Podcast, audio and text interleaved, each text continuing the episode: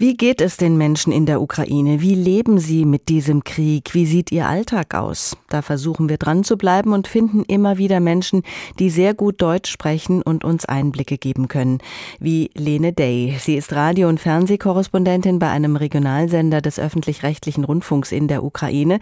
Sie lebt in Uschgorod, drei Kilometer entfernt von der slowakischen Grenze und sie hat eine Schwester in St. Petersburg in Russland.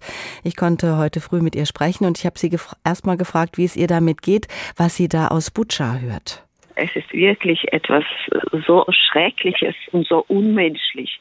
Das kann nicht einfach sehen. Und ich war in Butscha einmal, also vor dem Krieg.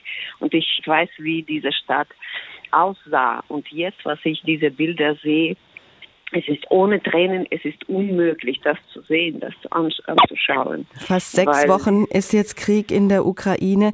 Wie nah ist der Krieg denn schon an Uschgorod, ganz im Westen der Ukraine, herangerückt? Also bei uns, Gott sei Dank, also außer dieser rollende Sirene von Flugalarm, spüren wir keinen Krieg. Also es, es wird äh, ungefähr 300 Kilometer von uns entfernt, wurde schon bombardiert. Also wir spüren nicht, aber es ist zu sehen in den Augen von Menschen, weil es gibt so viele Flüchtlinge bei uns, Binnenflüchtlinge, die auch aus Bucha und auch aus Kiewer Gebiet zu uns gekommen sind und sie erzählen diese, diese schreckliche Geschichte, Lebensgeschichte. Ich äh, kenne persönlich eine Frau, die nicht aus Bucha, aber aus in dieser Gegend geflohen hat und sie hat erzählt, also wie sie waren in ihrem Haus also einfach äh, angegriffen und es wurde alles beraubt in ihrem Haus, einfach mit LKW zum Haus. Die russischen Soldaten sind gekommen und alles abgenommen, alles weggenommen, was im Haus war. Mhm. Und haben gesagt, sie sollen glücklich sein, dass sie beim Leben bleiben. Wie ist denn die Versorgungslage auch, äh, weil jetzt ja sehr viele Flüchtlinge natürlich in ihre Region gekommen sind, weil dort eben keine Kampfhandlungen stattfinden? Kann man bei Ihnen ganz normal alles einkaufen? Sind die Geschäfte geöffnet?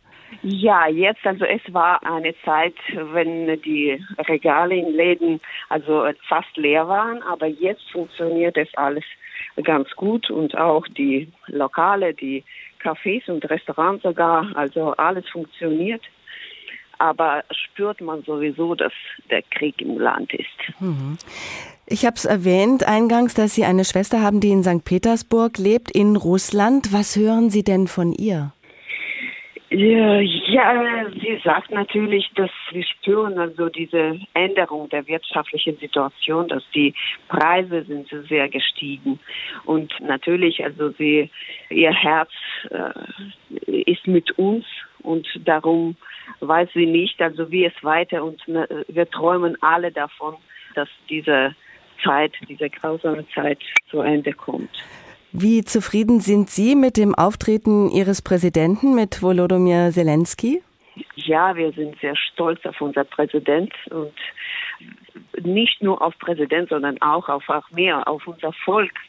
Und äh, es ist äh, auf unsere Armee, die, die die stärkste ist, weil sie ihr Land, ihre Heimat verteidigt.